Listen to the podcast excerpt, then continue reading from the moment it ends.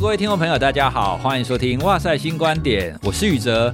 前阵子啊，心理师娜娜跟叶子老师参加一个线上讲座。那个讲座呢，主要就是在谈你怎么跟青春期的孩子做互动跟做沟通。讲座参加完以后啊，我们就获得了非常多的回响啊，不管是讲座的参与的人，或者是我们节目的听众，或者是我们周围的朋友，都说对，青春期的孩子好难哦，为什么会这个样子？那我通常都会跟他说：“你摸着良心想想看，你以前青春期的时候，你有好好跟你妈妈、好好跟你爸爸沟通吗？从我们自己的生活经验，还有我们现在在带小孩子的情况，我们都会知道，青春期它确实是我们家长最伤脑筋的一段时间。”所以你怎么样跟这些孩子互动，或者是你是老师，你怎么样跟青春期的孩子沟通，他其实都有定的技巧跟观念，而这些观念呢，很大一个部分会来自于发展心理学，因为我们要跟着孩子现在的状况来去使用合适他的方法。哦，所以呢，我们今天要邀请了一个来宾，哈，他就是专门在针对这些怎么跟青春期孩子互动的专家，来跟大家聊聊，为什么青春期的孩子这么难搞啊？那有什么样子的方法可以给我们一些指引呢？让我们欢迎陈志恒老师。Hello，宇哲老师好，大家好，我是志恒。好，那志恒老师上一次是跟我们聊怎么样去看待孩子的山西嘛，对不对？对因为山西也确实是现在教养上一个非常大的难题啦。好，那我们今天的问题更难哦，是是，是，不只是山西我们无限上纲到你怎么样好好的对待青春期的孩子。好，那我要先抛一个我觉得很难的个案例子。前一阵子啊，跟我以前的同学聚会，哦，因为大家这个年纪了，那一些同学他的孩子就刚好都是青春期，就有一个同学啊，他要跟我抱怨，他现在青春期的孩子啊都不太理他，都不跟他讲话。他问他说：“哎，你过得怎么样啊？那你学校怎么样啊？”他不理他。可是呢，他的孩子愿意跟妈妈讲，变成是他身为一个父亲，身为一个爸爸，在家。好像被当成不存在一样，诶，他就觉得很无辜。那我就问他说：“啊，你以前你都会关心他吗？”他也是很，我以前事业还没有成功啊，所以我要努力赚钱啊，打拼在外面打拼赚钱，然后回来照顾家里。耶，那现在我事业有成啊，所以我好好关心他啊，难道我错了吗？那我到底应该怎么办？所以他就变成是好啦，他现在想要好好关心他青春期的孩子，可是好像有一些前因 哦，所以孩子已经不太理他了，所以他现在都是那种热脸贴冷屁股了。哦，那这到底要怎么办呢？如果像这个爸爸哈，我就会建议他说，我要降低跟孩子相处的标准跟期待。好，你例如说，他可能会很期待，说我关心孩子的时候，孩子就要很热烈的跟我分享啊，要跟我撒娇啊，然后要敬仰我这个爸爸，要崇拜我这个爸爸，可以跟个孩子无话不谈，像朋友这样，对不对？可是我必须讲，青春期的孩子，你跟他相处的目标叫做相安无事就好，你不要想说有太多太激情、太热烈的互动哦，只要彼此在一个屋檐下能够相安无事，不吵架，哦，不要互相怒辱骂、丢东西。不会呢，起火爆冲突的场面，各自可以安好的过好自己的生活，这个就是最高的标准哈，也是最低的期待。然后呢，也是一个我觉得是一个合理的标准。为什么？因为本来青春期的孩子他就是阴阳怪气、起伏不定呐、那这个是跟他大脑发展其实有很大的关系，跟他的这个身体上面的发育、荷尔蒙的分泌都有很大的影响。这些复杂的、错综复杂的一个生理还有心理的整个大幅度的转变，就会会让很多的父母。会觉得说，我的孩子怎么到了小学六年级，上了国中，整个变了一个样？天哪，怎么会这样子？那其实我听到的更多啊、呃，爸爸妈妈的抱怨哈。其实这个爸爸我觉得还算幸运的。哦，真的吗？因为他就是女儿不理他，比较愿意跟妈妈亲近，那代表这个女儿跟妈妈之间关系是还可以的。那爸爸就会比较吃味嘛，对不对？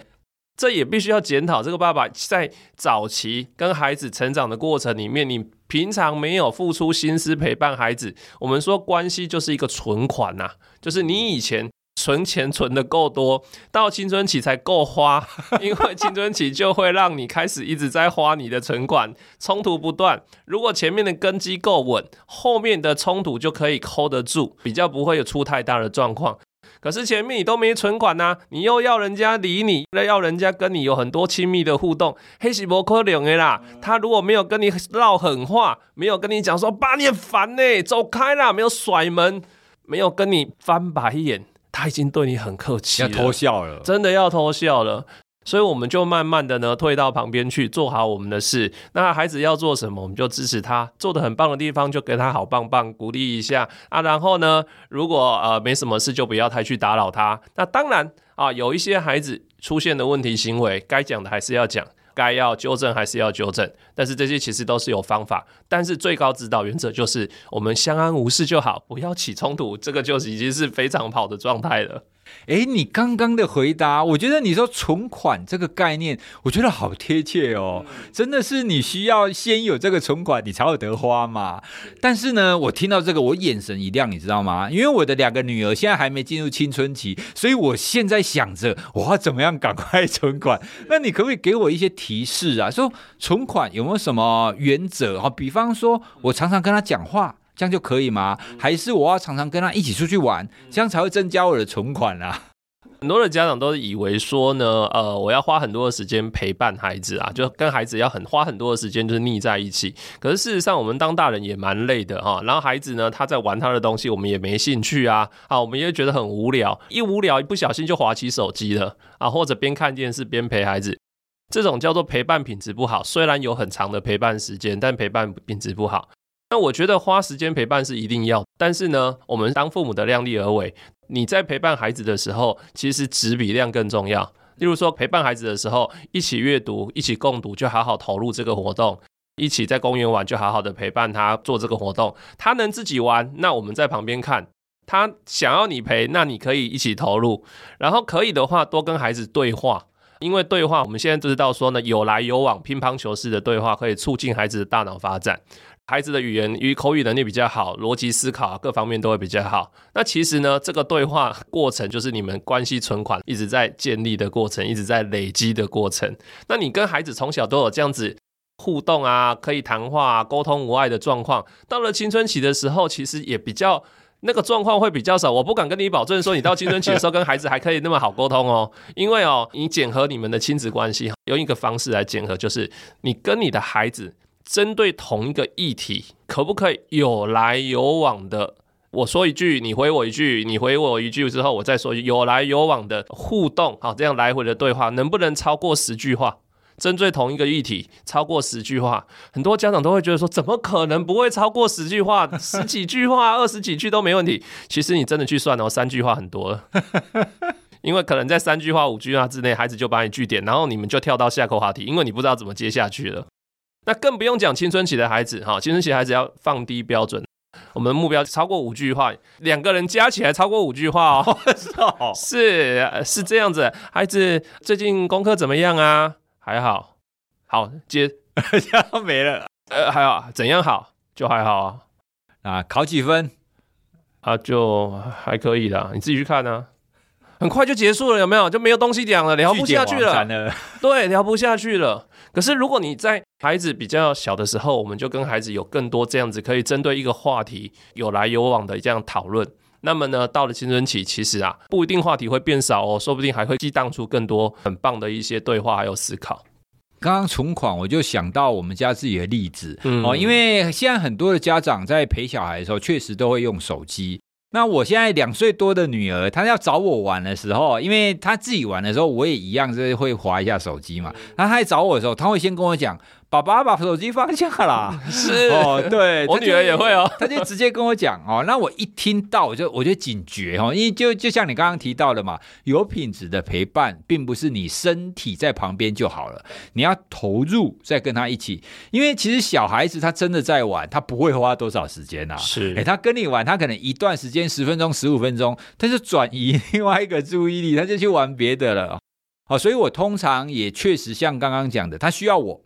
我就全心的投入陪伴他一段时间，不需要我，我就去做我的事。所以这也让我们学习到一个我觉得非常重要的，就是你要先有这样子的存款。第二个，你刚刚也有提到跟青春期的孩子互动的时候，他这么据点怎么办啊？那我刚刚想到啊，我们是不是要多了解孩子的兴趣一点？因为我们总是想说，诶，如果你可以投其所好，哦，就知道他对什么东西感兴趣，用这个来开启话题，会不会有帮助啊？会，当然会有帮助。只是现在的问题就是，孩子有兴趣的事情，大人往往会摇头皱眉。例如说，孩子就会很热衷于打电动啊，大人看到了就会觉得，啊，打什么电动都不去念书。那这个时候，我们要把这个当做共同话题就麻烦了。很多的爸爸妈妈会呢，假装跟好像有兴趣啊，你现在在打点什么电动啊？哦，传说对决哦，啊，这怎么玩呢？啊，不要打太久哦，啊，要记得去念书哦，哈，我我是可以让你打电动的哦，可是你功课退步成这样子，你看哦，啊，要节制一下。你看，我们就开始碎念了，有没有？那孩子他早就知道，跟他讲两句话，他就已经嗅到哈，你接下来要教训他了。所以呢，下次你才讲一句话，他立刻会拒绝你。好了，知道了，我会念书了。好烦呐！好了，快了，你马上就要玩完的啦。然后接下来，爸妈听到这样的口气，爸妈就怒了。你这什么态度？我在跟你好好讲，哎，我想了解你，你怎么这样跟我讲话？惨了，谈不下去了。对。哦，所以其实我们真的，你要跟他聊兴趣，聊他共通的话题，不能是你要借着这个要干嘛？好，比如说，如果我们用传说对决的例子，有没有可能开始跟他聊说，诶，这个游戏他要怎么样才可以比较快破关啊，或者怎么样才可以赢，怎么样才可以升级之类的？这样子会是一个比较好跟他一起。开启话题的一个方式吗？对，其实啊，我觉得你真的要跟孩子跟去好好聊他有兴趣的话题，其实最好的方式是你也一起聊了起，就是说不要是一种好像假惺惺的说，我我我想要为了要跟我孩子建立关系，所以我好像就是去知道我的孩子在做什么哈，然后就问他。那事实上，你到底有没有兴趣？孩子其实跟你讲个两句话，他就知道了。嗯，你如果想要跟孩子在这个话题上面很深入的话，那你也去打一下传桌对决啊，你跟孩子一起打啊。打了之后，你就知道这是什么问题啦，哪里很难啊，哪里有趣，你就可以有很多的话题可以跟孩子聊。我看过很多呢，父母跟青春期的孩子还可以相处很好，他们通常有共同话题，例如说他们会一起追一些网红，嗯，一起追一些剧，他们就可以聊。然后呢，他们一起看 NBA，像我们都认识的泽爸，他就会跟他的儿子看 NBA，哦，这是很好的话题呀。所以有共同的话题在，其实彼此关系连结就会很好。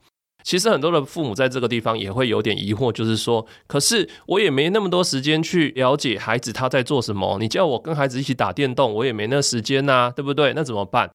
我觉得也没有关系。至少我们保持一个好奇，孩子愿意讲，我们就听，多问一下，多了解一下。孩子呢，据点我们，或是孩子不太想讲，面露不耐的时候，这个时候我们也要知道，见好就收。好，孩子不想讲了，好哦，谢谢你愿意跟我讲哦，好好好，有什么想跟我分享的，我都乐意听了。好，赶快就默默飘走了。不要再借机再多说什么了 哈，这个说不要问太久。对，那最最切记就是借故要说教，然后数落翻旧账。嗯，但是青春期的父母在这个部分往往很难踩刹车，所以还是要回归到自己身上，然后我们先安顿好自己，不要着急，其实才是最重要的。听到你说跟孩子有一起的兴趣啊，我想到我之前看过一本书，那个作者啊，他其实是在描述。他为了要跟孩子有同样的兴趣，然后他就试着去学孩子正在做的那一些事。好，比方说，我们常常会看到孩子说：“啊，你现在打什么电动？我对电动不感兴趣，所以我就都不学。”或者是孩子现在可能在学画画啊，那你现在是一个很认真上班的爸爸，你会觉得说学什么画画？画画你去学就好，跟我没有关系。可是那本书的作者，我觉得他提出一个观点，我觉得很有趣。如果你愿意在孩子面前去尝试去学一个你完全没学过的东西，而且是跟孩子一起，其实这个时候孩子心里的感受是截然不同的。他会知道说：“哇，爸爸，你画的这么丑，你画的比我还丑诶，可是你还是很努力。”他的感觉就是：第一个，爸爸愿意尝试，而且这个尝试是为了我，这样子的一个氛围。其实就跟我们常常在叫小孩子要去学东西啊，哎，你要个学画画，要好好上课啊。那个爸爸每个月交多少多少钱让你去学画画的，对不对？就截然的不同。哦，所以呢，这其实也跟我们前面谈的有品质的陪伴有关系。我们可以放下自己的身段，试着跟孩子一起去做一个我们两个都觉得可以从中有一点学习跟有一点成长的东西。找到这个以后，它就变成我们的共同兴趣啦。是，那有共同话题，事实上亲子在互动上面有可能有比较多的可能性呐。啊，那如果说你跟你的孩子找不到话题，然后你每天哦开口都是问说啊，功课写了没啊？今天学校怎么样啊？有交到朋友吗？然后你的孩子就觉得你很烦呢，怎么每天都讲这种东西？那事实上只其实只是越来越疏远了。就不要为了讲话硬要讲一些很无聊的东西。那真的要去观察孩子啦，哈，因为其实我也知道有一些家长。他虽然说我都不知道他在干嘛，可是我们真的有很仔细的去观察孩子吗？很多父母亲都只观察到孩子有没有念书，可是念书以外的东西，可能有 A B C D E 啊，对，家长可能都不在意，他只在意他念书的时间有多少而已。好，所以我们真的要多花一点心思去观察孩子在做什么。好，所以是第一个，我们怎么样跟青春期的孩子互动，以及我们要抱有什么样子的心态？哎，相安无事，哎，这个就是我们希望的一个标准的原则，最高指导原则啦。好，那接下来我要讲的第二个问题，其实第二个问题也真的是为了我未来做准备的。真的啊？好，那好，身为一个爸爸，有两个漂亮的女儿，惨了。以前小的时候，我都会说，哎，那个女女儿以后长大看到男生牵她的手，就把男生的手砍断。哦，都会都会讲这种开玩笑的话。可是等到女儿真的青春期了，或是儿子哈，可能青春期了，他们开始去结交异性哦，或者是同性的伴侣，他们开始想要去认识别人。这个时候，你当然知道，哎，青春期就是这个样子嘛。可是你会担心啊，他会不会年幼无知啊？会不会被骗啊？会不会怎么样啊？哦，你又会很想要知道他到底发生什么事，跟谁交往嘛？但是孩子又说，你不要管啊，这没你的事啊。他要不讲。哦，所以这种情况，我们到底要怎么样去跟孩子做这种互动？因为他叫我们不要管太多嘛。可是我们可能也想说，我没有要管太多啊，你稍微跟我讲一下就好啊。对啊，这种问题，我想很多人都遇到，到底要怎么办啊？其实啊，我必须说，青春期的孩子呢，对于恋爱这件事情有很多的好奇或渴望，这是很正常的。那也很多父母其实也都知道这件事，可是越知道就越担心啊。对啊，对 不对？哈，因为我们都会想到我们以前都有很多荒唐的事情嘛，对不对？好，其实有一个很重要的事情是，青春期的孩子虽然呢不太喜欢爸爸妈妈管太多，可是当他们遇到这些他们人生中很陌生的事情，然后又很好奇的事情的时候，他们也会希望有个大人可以跟他们聊一聊、谈一谈。他们也会希望呢，爸爸妈妈在适当的时候可以了解我，可以跟我聊一聊。所以，爸爸妈妈态度很重要。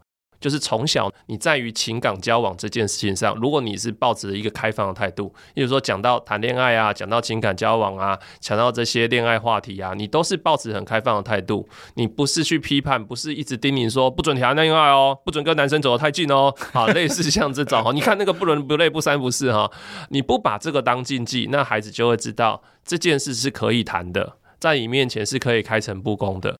所以也就是说，我们对于孩子谈恋爱这件事，虽然有我们的担心，但是我们也要让孩子知道，我们的立场其实是保持开放。开放不代表鼓励哦，哈，各位家长不要 误会哦，哈，就不代表我鼓励你谈恋爱，是我对这件事情是开放的。你谈恋爱，我不会反对，同时呢，我愿意跟你一起共同去经历、度过，或者是一起去分享这个过程。所以，当我们的态度越开放的时候，孩子就会比较不排斥跟我们讲。虽然他还是会觉得我们管太多啦，虽然他还是会有时候说啊，我只是想关心你，你干嘛要这样？对啊。可是他至少他知道爸爸妈妈不是反对他的，他至少就比较不会有那种地下恋情，因为所有的生命都会为自己找出路。你越禁止的事情，他就越要去做。明的不来就来暗的嘛。他知道台面上你禁止我，那我干脆就不要讲。我就在台面下偷偷来，那台面下偷偷来就麻烦了，因为你就少了跟他有一些机会教育或叮咛的机会啦。青春期的孩子，事实上在恋爱关系里面会有很多的迷失，有很多需要重新建立的一些观念。虽然学校也有教啦，爸爸妈妈的管控也是很重要。对，那如果你可以跟他有一个比较健康，在这件事情比较开诚布公的话，你才有机会去了解他在异性关系里面怎么了。然后呢，有机会他也可能会把困难跟你分享，你才有机会去给他一些叮咛或建议，或者及时的做些什么去阻止一些会让你遗憾的事情发生。哦，所以看来就是在青春期以前，其实你的存款真的要非常的足够。对，又这又回到存款了，对不对？你要开诚布公嘛。可是啊，我觉得就算我存款很足够，到底你要怎么样讲出第一句话？如果我很直接跟他说：“哎、欸，你现在有没有交男朋友？或者是哎、欸，你现在有没有交女朋友？”其实这样子很直接的直球对决，问他是合适的吗？还是我们要怎么样去开启这样子的交往的议题会比较好啊？哎、欸，其实我觉得直球对决没有关系、哦，真的哈、哦。其实对青春期的孩子不用太那么拐弯抹角，是吧？对，不用拐弯抹角，你就对什么事情想问你就直球对决，因为他也会希望你直球对决，他也会觉得说你干嘛那边迂回呀？你干嘛那么假、啊？他也会希望说爸妈，你到底要讲什么就讲嘛，要问什么问嘛。我想我会跟你讲，就会跟你讲；不会跟你讲，我就不会跟你讲嘛，对不对？那我们就问啊，哎，孩子，你是不是在交男朋友、女朋友啊？哎，是不是有喜欢的对象啊？哎，有的话要跟爸爸妈妈分享哦。我好想知道是谁哦。好，然后知道是谁，赶快去 Google 他哈。就是直接问没有关系，然后让他知道说你问了之后，重点是问了之后孩子的反应，你怎么去接话。例如说，你问的说，哎、欸，你你有喜欢的对象吗？在班上啊，或者说现在有没有哎、欸、让你很欣赏的啊、心仪的对象啊，想跟他交往啊？可能会说，哦，没有没有没有，我我我专心向学啊。或者孩子说，嗯啊，你说出来没有关系啊，哈，爸爸妈妈很想知道啊，哈，如果有喜欢的对象，你可以跟爸爸妈妈说啊，看看是不是像爸爸一样啊，哈，的又帅啊，然后又有才华、啊，就是你可以有点半诙谐、半开玩笑的一个口气。让他知道说，出来，是没有关系的。然后有需要的话，我随时愿意跟你谈。释放这个态度，基本上孩子就不会觉得谈这个话题是个威胁啦。哎，你刚刚提到半诙谐、半正经，我想到娜娜跟我讲过，也有一个很关键的，就是有的时候我们父母亲想要跟孩子聊什么事情的时候，我们通常会太正经，我们就会一本正经的说：“哎，来，我们来聊一下。”你有没有交男朋友？你有没有交女朋友？这种形式反而你不容易让他开启话题。你可能说，一吃饭的时候，或是在聊天的时候，一起在厨房做菜的时候，对，就这样顺便聊一下，这样子真的是比较好的方式吗？对，例如说，我们就一起从事什么事，例如说，哎，爸爸跟孩子一起在打球的时候啊，或者说，哎，然后一起在厨房里做家事。那最常亲子谈心的时候，都是在车子上。就是早上接送孩子的时候，或放学的时候，然后爸爸妈妈在开车嘛，大人开车，孩子坐在旁边，然后有一搭没一搭的聊。有的时候就是这样子哈，我也没有跟你面对面，也不会尴尬。可是呢，这个时候又是在一个密闭空间里面，谈着谈着就把内心的很多事情谈出来，聊出来了。哦，所以我们要善用，刚好在车上的时候是吧？真的，我要学起来哎，是对，因为这确实是一个蛮好的时机点。嗯，那另外我刚刚还有想到啊，我们刚刚谈的是你存款足够的情况，我们可以开启嘛？那如果存款好像快花完了，你怎么样可以跟孩子开启像这样子的交往的议题啊？我之前有听过一种说法，就是父母亲好像你可以先做一点点自我揭露。比方说，我现在小一的女儿，她很喜欢问我说，以前跟妈妈交往的时候，或者是以前你在学习的时候遇到什么样子的情况？哦，因为她会好奇，她会想说，诶，以前爸爸在学校的时候也是这样吗？然后，特别是因为我跟我女儿念同一所小学嘛，哦，所以我带她学校的时候，就跟她说，哦，以前我学习的时候怎样怎样怎样怎样怎样。他就会觉得很有趣，然后他就会开始跟我分享哦，他学校的情况。父母亲先丢一点自我揭露，你觉得是不是也是一个合适的方法？当然可以啊，这个东西也不用只在青春期的时候就这样。其实我们从小就会说些我们以前的事情给，就是用分享故事的方式啊，让孩子跟我们有话题。大一点的孩子到青春期阶段，他可能直接问他不愿意讲，我们可以跟他分享。以前宝宝在国中的时候哈，最喜欢我们班上个女孩子 长得怎么样子啊？哦，到现在都还很怀念哦。我还有她的照片哦。哎，你不要跟妈妈讲。照片给我看，照片给我看。他一定会这样，对不对？对，孩子会好奇啊。或或者他就算酷酷的，他可能也会那个一个耳朵就竖起来了，还是会想听的啊。用这种方式来跟他分享，让他知道说谈这件事情不会有问题，是安全的。对。那但是我也必须讲，这确实有难度。你可能想说，我开启的这个话题，孩子应该有兴趣，你有这个期待，但是也要一个心理准备，是你可能也会失望，因为孩子可能会哦这样子哦，关我屁事。哦，好啊，还没追到训哦，烦呢，不想谈了，好之类的，你也有可能也会有这种的情形啊，因为我们前期存款就不够嘛，好，没关系，就是点到为止，见好就收。孩子呢，有出现这种不耐烦、不想听的，就是哦，宝宝只是想跟你分享一下，有想谈再聊了哈。那打扰了，我先去忙我的，默默飘走，这样就好了。哦，所以至少你释放出一种讯息，就是我很愿意跟你分享，甚至我愿意跟你聊以前我经历过什么样子的经验，或者是什么样的挫折，算是现在也丢一点存款的概念啊。对，就是说存款它是累积的嘛，因为你就是没存款，你不能再负债了。那你也不能想着我一夕致富嘛，对，两句话我就要变成大富翁，那不可以啊，那一定也是我丢点释放一点，丢点释放一点，然后呢，慢慢的，我们再慢慢的让存款多一点。诶，孩子其实是在慢慢的，他会感受得到的，爸爸妈妈到底是批判我的，还是呢，他是很乐意、很开放的想要跟我谈所有的事情，他其实都感受得到。那这些都是点点滴滴累积起来的。哦，所以这个第二个问题，我们又得到了一个非常重要的原则。你除了之前要存款以外，你也要知道对青春期的孩子，他们关注什么，你可以怎么跟他聊。接下来，其实青春期我们都知道有一个非常重大的议题。心理学当中，我们知道很多的精神疾病，嗯、哦，它都会从青春期是出发期嘛，是。好、哦，那精神疾病，如果你在青春期时候没有发现，或是你没有办法了解它的议题是什么的话，它就很快的跟野火燎原一样。好、哦，那另外呢，我们现在也会遇到很多像是霸凌的啦、拒学的啦等等的，那这些议题也都很容易会出现在青春期的时候。好，那我们要怎么样去判断说，诶，孩子最近怪里怪气的，他到底是正常的展现，还是他可能有什么议题？而这个议题呢，又有分，比如说他是不是有可能在学校的时候被霸凌啊，或者是什么情况，或者是交友的情况，或者他有可能是一些精神疾病的一些展现。好，那。这样子的一个议题哈，在青春期当中混沌不明啊，我们有什么方法可以来抽丝剥茧，去知道说到底应该要怎么关心他们？我长期跟青少年相处啊，因为我过去有快十年的时间在中学里面做辅导工作，我就发现这件事情真的很困难。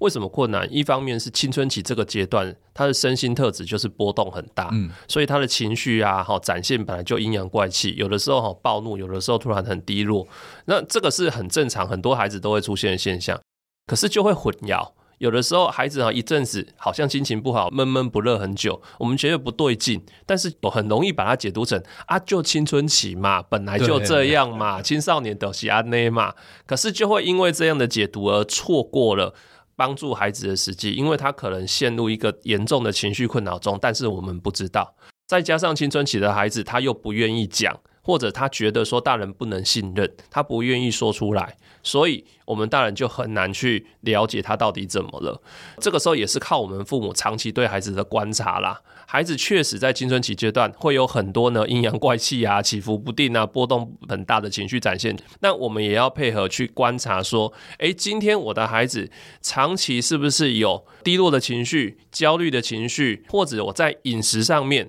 突然间吃太多哈，暴饮暴食，或者说呢突然间就是一直瘦下来，什么都不吃，饮食改变了，食欲改变了，或者睡眠状况改变了，然后呢，还有一些功能问题。功能指的就是说，我的孩子啊，课业成绩啊，学习表现啊，人际关系、交友啊，还有一些逻辑啊、语言的表达，最近的两三个月的状况跟过去比起来，是不是有一个很大的落差？如果有很大的落差，特别出现低落的情绪，特别出现容易焦躁不安。特别这阵子很容易发脾气，饮食啊、睡眠啊改变了，功课整个掉下来，那我们就要去怀疑，这不是一个青春期正常的状态了，他应该是要么遇到困难了，那我们就要去了解一下，那孩子生活遇到什么困难，课业挫败吗？跟学校老师有冲突吗？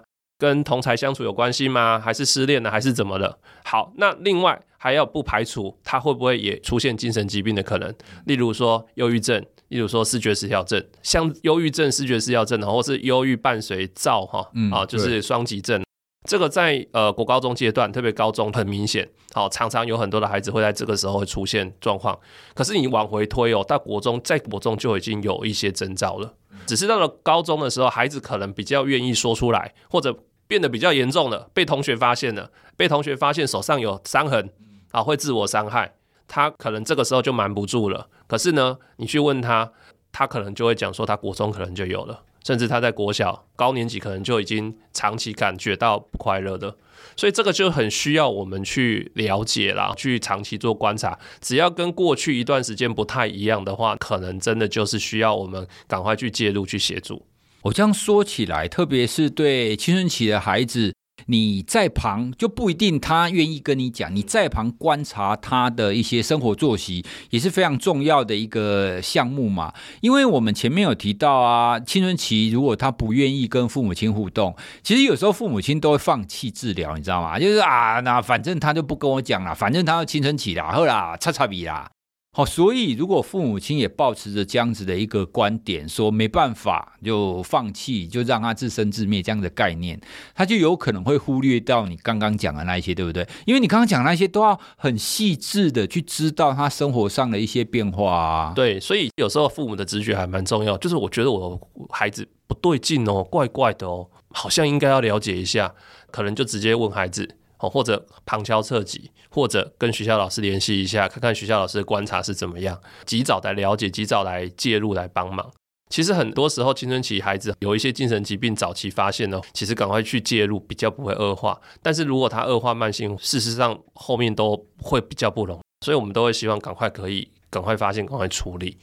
我之前也有遇过一个妈妈，因为她的孩子也是青春期的孩子。我觉得那个妈妈很棒的地方是，她发现她的孩子怪怪的时候，哦，她立刻直接问她的孩子有没有发生什么事，然后发现他没有办法处理的时候，她马上带他去找专业的心理师。这个其实是事后心理师跟我分享了，他说他很少做过孩子的问题可以这么快就解决掉。哦，因为妈妈很早就发现了，而且她这个妈妈存款也够了，哦，所以这个孩子愿意跟着妈妈一起来接受专业人士的这样子的一个，可能是询问，然后帮他们做调整。嗯，其实我们不要期待自己可以解决孩子所有的问题，我们要做到的，其实就是我们刚刚讲的，你发现孩子怪怪的，其实这个就很难了，哎，是对，这个就很难了。那你发现了之后，看你可以走到哪一步。哦，比方说你存款够，孩子可能就愿意跟你讲。那跟你讲，你知道了是哪一类的事情以后，你就看你可以处理到哪个地步。哎，不行了，哎，交给专业的来看，要交给学校的辅导老师啊，或者是你去找哪一些有心理相关的资源。其实这都是比较好的处理方法。因为我知道有很多的家长会觉得说啊，这个我要自己处理，孩子是我们从小带大的，对，我们会一直有那种我们可以处理孩子一切的这样子的想法。哦，所以是不是我们这种想法在青春期的时候特别要一直提醒我们自己，已经做不到了，要抛开这件事情？对，其实我们很重要，就是说，呃，很多时候青春期的家长都会陷入两个极端啊，一个就是我很想要掌控我的孩子，就是我的孩子的问题我可以完全一手包办来主导，但是如果我做不到的时候，我就会好啦好啦，算了算了，你想怎样就怎样，然后就放弃哈，二分法。就是我们其实比较好的是放手但不放弃，放手但不是放生。面对孩子遇到心理困扰或者比较严重的困扰这样的事情的时候，我们确实要赶快让孩子接受专业的治疗或是协助。这个时候，爸爸妈妈的角色就变成陪伴跟支持。这个陪伴支持很重要的是，它可能会是一条蛮漫长的路。孩子这个时候最渴望爸爸妈妈做的事情，并不是一直跟他讲道理，并不一直是告诉他你要正向思考啊，你要想开一点啊，你不要去想太多就好啦，你把心思放到功课上，就不会有这些问题啦。这个感觉是地雷，绝对不要踩的雷啦哈，这不要踩的这个讲道理这些建议哈，对孩子来讲，他会觉得你很烦而已。青春期的孩子在遇到困扰的时候，他最希望父母的态度就是相信我，相信我的痛苦是真的，相信我不是故意要这样子的。他如果感受到父母是相信我，被相信、被信任，这个对他来讲是一个非常非常大的支持。嗯，那我们就会说，这个就是孩子他在遇到困扰的时候，他呢要从一个困扰状态回到一个复原这条路啊，这个方向是一个很好的保护因子。爸爸妈妈本身支持力道够，陪伴力道够，那配合治疗就会有比较好的结果。可是爸爸妈妈就在那边落井下石，一方面又要你接受治疗，然后一方面就是啊，你怎么不自己争气一点呐、啊？然后怎样怎样怎样，反反复复。那其实这个过程就会很辛苦，而且常常父母跟孩子每天都会乌烟瘴气。对，我觉得你刚刚提到一个很重要的关键，因为很多父母确实都知道我要支持我的孩子，但是什么叫做支持呢？我们也看到很多反例，说对啊，我有带他去看心理师啊，可是有一些父母就带他去看了心理师，哎，你怎么看那么久都没有好啊？你这个问题，爸爸以前怎么样怎么样怎样，很快就好了，怎么样，对不对？那其实这个虽然同样的行为，可是呢，你的那个心态。如果仍然出自于说啊，这个小问题你怎么没有办法很快就解决？你不相信他的难过，你不相信他的痛苦真的有那么痛？这种情况底下，你的那个支持只是嘴巴说说而已，孩子其实是没有感受到支持。对，所以其实这也牵涉到我们的专业知识不足。我们虽然当爸爸妈妈当了这么久，孩子这么大了，可是当孩子在这个看长这个十几岁的时候，遇到心理困扰的时候，我们其实也不懂。对，所以我们其实也需要跟着孩子一起学习。孩子遇到这个心理困扰，那我们也要去看相关的文章，跟相关的人谈一谈，吸取相关的知识，听听相关的演讲，我们一起来成长。认识越多，其实就会比较知道。用什么方式来对待孩子，也比较不会有这么多的挫折感。对耶，其实听你这样子讲，我觉得今天我们聊了这三个部分，就很像是在帮我预言一样。我觉得太好了，我就很快的获得三个很重要的观念，这样子知道说，哎，对，青春期其实不是我们想象中的那么单纯。既然你有这么多年的对待这些青春期孩子的经验。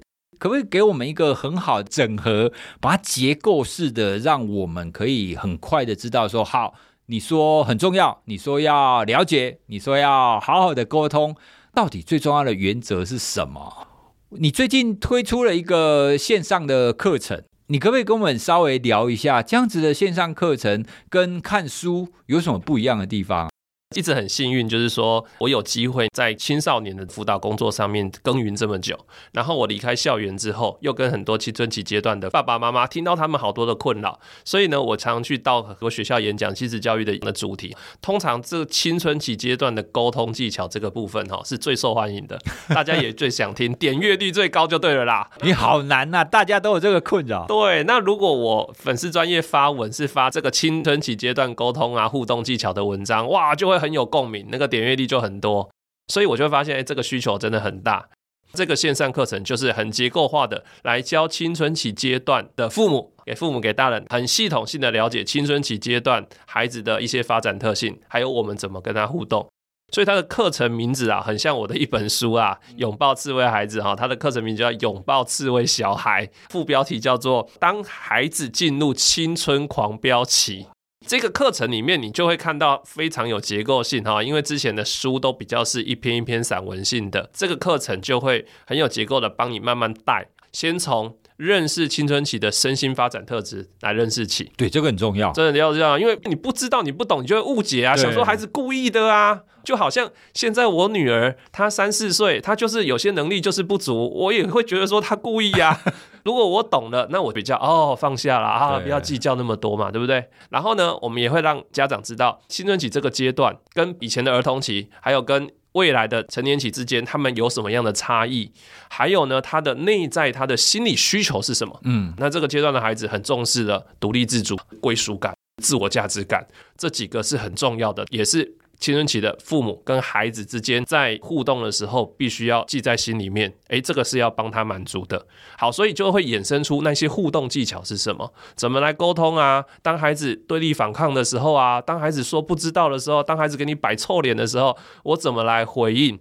那事实上，虽然很多家长希望说，郑仁老师，你有没有什么一句话就可以治得了我孩子的那种哈 万用话术哈啊？当然，我会提供一些对话的范例，你可以学一下。但是更重要的是，这个课程不断在提醒你，这些话语说出来之前，你要先能够先调整自己的心情。因为当你失控的时候，当你被青春期那个眼神、那个翻白眼给激怒的时候，你什么东西都会忘掉。所以我就会不断提醒你深呼吸，不断的提醒你孩子不是故意的，不断的提醒你要念这个咒语，不断的告诉你你要安顿自己啊。所以我也会教你怎么在孩子面前你可以安顿自己。你做得到安顿自己，其实我们也在让孩子学习情绪管理、情绪安顿。这个就是一个情绪教育的很好的一个场合。好，所以大概会有这些很有系统的内容来呈现给大家各位父母家长。哇，我觉得你刚刚讲的那几点真的都非常的重要诶，特别是我觉得很多的家长会忽略安顿自己，嗯，因为他们总是会觉得说啊，我都是为你好啊，我关心你啊，我要为你怎么样，但是呢，家长其实都没有意识到，你先安顿好自己，其实孩子才会好。听你讲到这一点，我就知道你的这个课程真的是打中核心了。因为我们看到的很多的家长的议题也都是这个样子。关于志恒老师的这个课程《拥抱刺猬小孩》，非常推荐大家可以一起来参与。我们会把相关的资讯放在我们的资讯栏。每一次跟志恒老师聊，我都会觉得说：哇，真的是一针见血啊！我们可以很快的知道跟孩子互动当中的一些关键。听众朋友，如果你对我们今天的内容，你有什么想法或者什么问题想要回馈的话，都欢迎你可以透过脸书、IG 或是其他的方式传讯息给我，我们也会把你的讯息回馈给志恩老师哦。今天就跟大家聊到这里，谢谢大家，谢谢，拜拜。拜拜。